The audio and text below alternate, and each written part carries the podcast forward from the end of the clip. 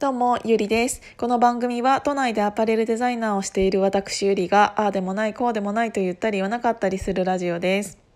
あのー、このね、えっ、ー、と、ラジオを始めてから、うんと、もう、8、9、10、11もうすぐで5ヶ月経つんですけど今は、えー、と4ヶ月半とかそのぐらいなんだけどね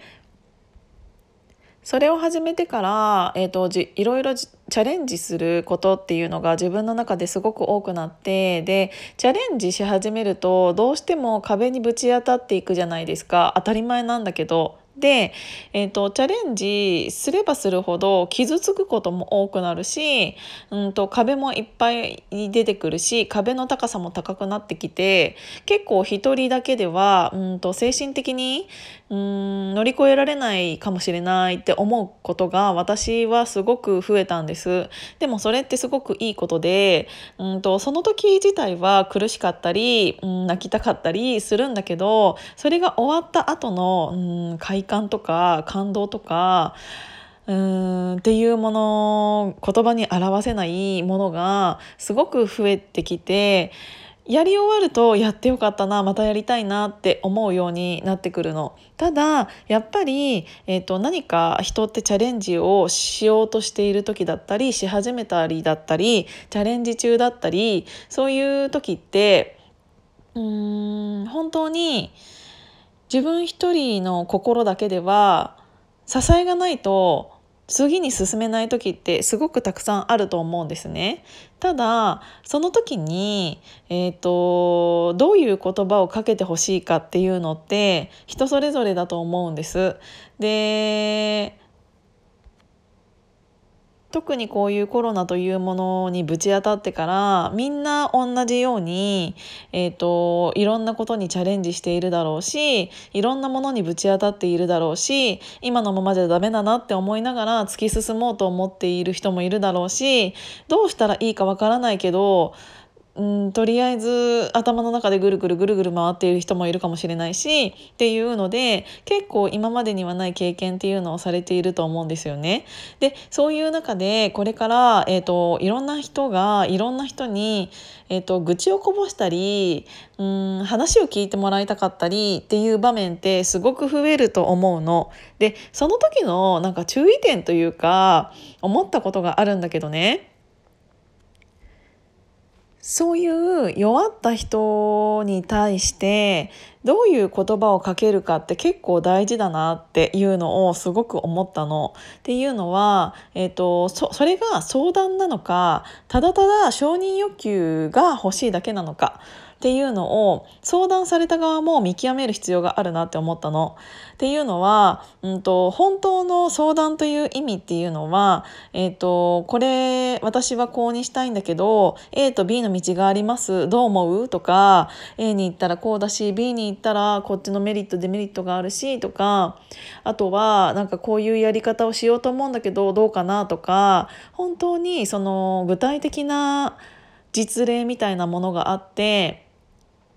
の、えーと、あなたの意見というものを聞かれている時っていうのは、えーと、普通にその正論というか本当に自分が思った意見を言ったらいいかなって思うんだけどそれとは別に本当に心が弱っている人の愚痴を、えーと聞いた方がいいだけの時間ってあるじゃないですか。だからそういう場合に正論を突きつけてしまうと余計にその人が逆上してしまうというかなんかすでに頑張っている人に対して、えーと、もっとこうした方がいいとかって結構酷だなって思っていてあのその人がもしかしたらあなたに話を聞いてほしいだけかもしれない。もしかしたらその人が慰めてほしいだけかもしれない。ちょっとそういう甘えた態度というか、うん、とあなただからこぼせる愚痴だったりあなただから言いたくなるようなことっていうのを、えーと、伝えてくれる人に対して、うんと、私も含めなんだけどどういう言葉をその人が求めているのか本当に正論の答えを求めているのかどうかっていうのって結構見極めなきゃいけないなって思ったの。そうじゃないとなんかあのただただこういうことがあってさってなんかあのただ本当にあの自分がどうしたらいいかもうもちろん分かってるんだけど分かってる上ででもこんなことがあってみたいなあのただただ精神的に辛い時にただ話を聞いてほしいだけのことってあるじゃないですか。それにもかかわらずそれを話すとでもそれってこういうことじゃないもっとあなたはこうにした方がいいんじゃないって言われると結構精神的にどんどん余計辛くなってきてもう私そんなの分かってるよみたいな。こっちがあの相談しているにもかかわらず相談に乗ってくれた人がそういうことをなんかいかにも正論みたいな感じで言われるともう分かってますみたいな余計辛くなるっていうことが起こりうると思うからこそそれを相談とかそういう弱音とかを吐かれた人間って結構相手が何を求めてるのかを、えーと、把握するのって結構重要だなって思っていてそうだよね。ただそうだよねって慰めてほしいだけの時って結構多いと思うんです。なぜならもうその人たちはもう頑張ってるから。だからなんかそれに対して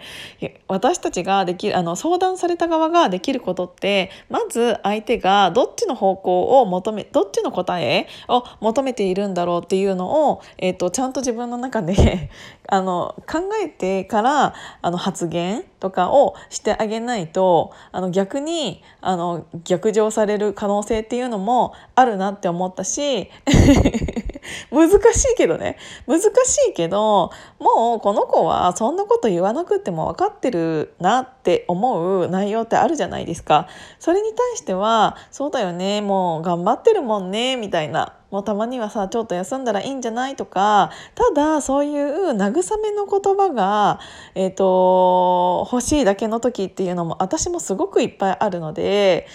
なんかそういうことがこれから増えそうだなと思って今日はこのお話をさせていただきました。相談とか愚痴とかそういうものに対して、えーと、自分が言いたいことではなくって相手が何を求めてるかっていうのをえーと、察してあげることっていうのは本当にそれが一つの思いやりかなっていうのを思ったので今日はそのお話でした。今日も聞いていただいてありがとうございました。じゃあまたね。